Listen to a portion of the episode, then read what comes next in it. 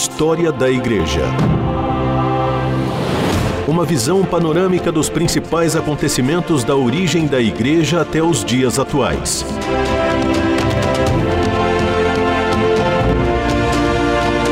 A apresentação do pastor e historiador Marcelo Santos.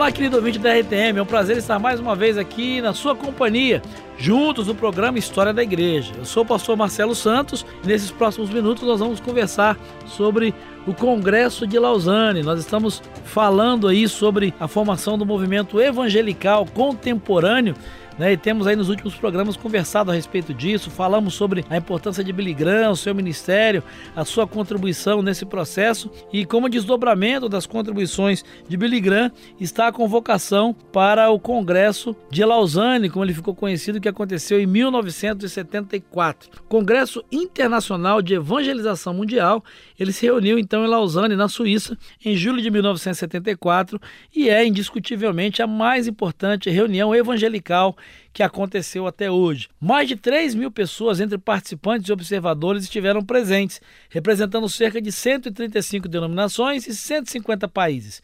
O tema escolhido foi Deixemos que o mundo ouça a sua voz.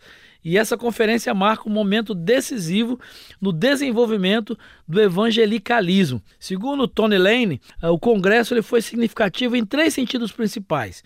Primeiro, uh, o terceiro mundo marcou presença. Metade dos participantes, dos oradores e do comitê de planejamento era do terceiro mundo, algo que era inédito até então, algo que era um privilégio de europeus e norte-americanos.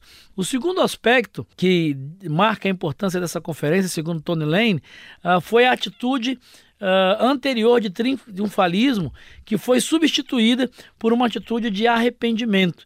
É, nem tudo foi saudável no passado e lições podem ser aprendidas com os outros. Essa é a característica dessa conferência.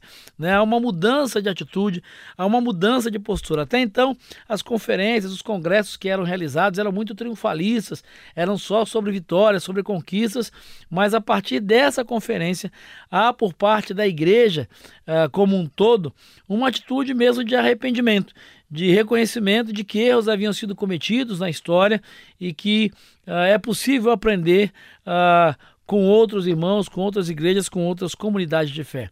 Terceira característica, o terceiro fato marcante dessa conferência uh, foi o fato de que esse arrependimento foi manifesto especialmente na área da responsabilidade social cristã.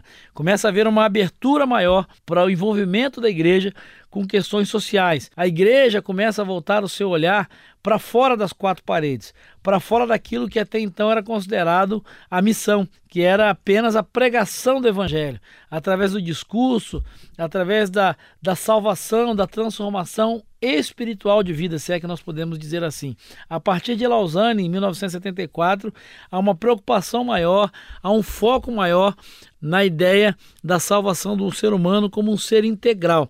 A posição desse congresso é expressa em um pacto, originalmente assinado por todos os participantes e que ficou conhecido como Pacto de Lausanne. Talvez você já tenha ouvido falar e vale a pena uh, você pesquisar um pouco mais sobre isso. Esse Pacto de Lausanne inspirou conceitos como o movimento de Lausanne ou mesmo o espírito de Lausanne, como ele acabou sendo conhecido depois. História da Igreja.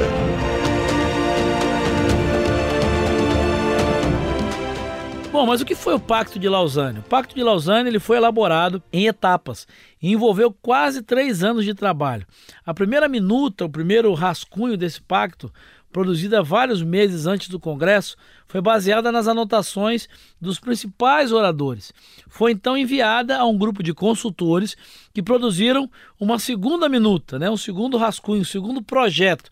Esta foi revisada no próprio Congresso pelo Comitê da Minuta, né, que tinha sido nomeado dentro do Congresso, comitê que foi presidido por John Stott e teve Samuel Escobar como representante da América Latina.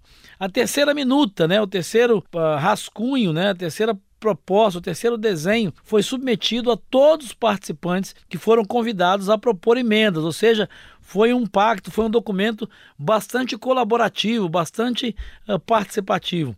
À luz dessas emendas e dessas propostas, o comitê produziu então a minuta final, consistindo de 50 cláusulas com uma introdução e uma conclusão. Pacto ele aborda os seguintes temas, vale a pena uh, você conhecê-lo, como eu já disse. Ele vai falar acerca, por exemplo, do propósito de Deus.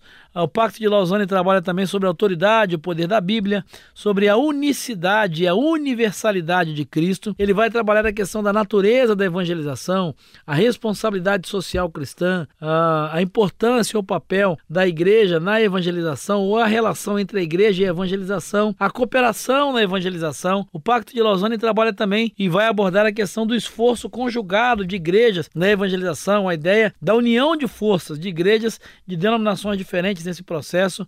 Uh, vai falar sobre a urgência da tarefa evangelística, evangelização e cultura, educação e liderança, conflito espiritual, liberdade e perseguição, poder do Espírito Santo e o retorno de Cristo. O grupo que mais se ressentiu com esse congresso e com o pacto foi o grupo dos fundamentalistas norte-americanos. Houve até mesmo um boicote ao pacto, né, que foi articulado por esses fundamentalistas, que o achavam extremamente progressista. Uh, dentro desses que acabaram por boicotar o Pacto de Lausanne, nós podemos destacar a Associação Evangelística de Luiz Palau, a Cruzada Estudantil e Profissional para Cristo e a Escola de missões do seminário Fuller. O Congresso de Lausanne foi um momento em que o mundo ouviu a voz dos teólogos latino-americanos, representados na época por Samuel Escobar e René Padilha, tomando expressões de suas palestras e citando-as literalmente uh, dentro do Pacto de Lausanne. Eu acho que vale a pena você conhecer um pouco mais, se aprofundar um pouco mais. Você aí na internet consegue acessá-lo. Se você botar aí no Google Pacto de Lausanne, você vai ter acesso a esse documento, a comentários sobre eles. E vale a pena você que gosta de história, você que gosta de conhecer a teologia, a construção mesmo da teologia e da prática que nós temos hoje cristã, vale a pena você investir um tempo em conhecer um pouco mais profundamente esse documento tão importante que é o Pacto de Lausanne.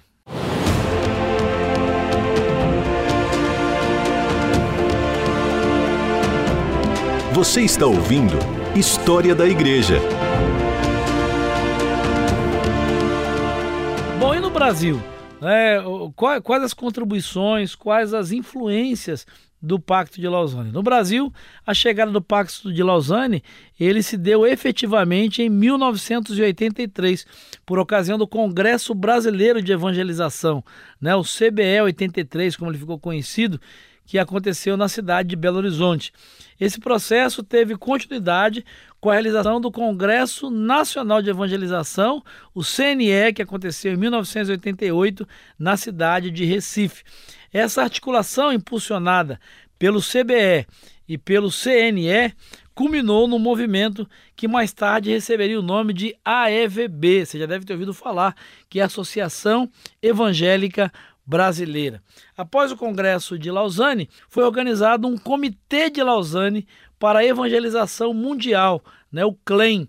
E em 1980, o CLEM patrocinou uma consulta sobre a evangelização mundial em Pattaya, na Tailândia, com cerca de 650 participantes de 87 países, com o tema como eles ouvirão? O Congresso teve uma pesada ênfase na evangelização e crescimento da igreja, mas muitos dos participantes estavam preocupados porque o interesse social e político de Lausanne estava sendo perdido. Mais de 200 participantes assinaram, em cima da hora, uma declaração de interesses dirigida ao CLEM, solicitando que mais atenção fosse dada à questão da responsabilidade social. Em 1989, o CLEM, só para lembrar a você, que é o Comitê de Lausanne para a Evangelização Mundial, ele convoca um segundo Congresso Internacional sobre Evangelização. Desta vez, ele aconteceu em Manila, uh, nas Filipinas. E esse processo vai é, contribuir muito para o crescimento e até para aquele movimento que vai se desdobrar no segundo Congresso de Lausanne, que acontece em 1989. Mas isso é uma outra história que nós vamos conversar em um próximo programa.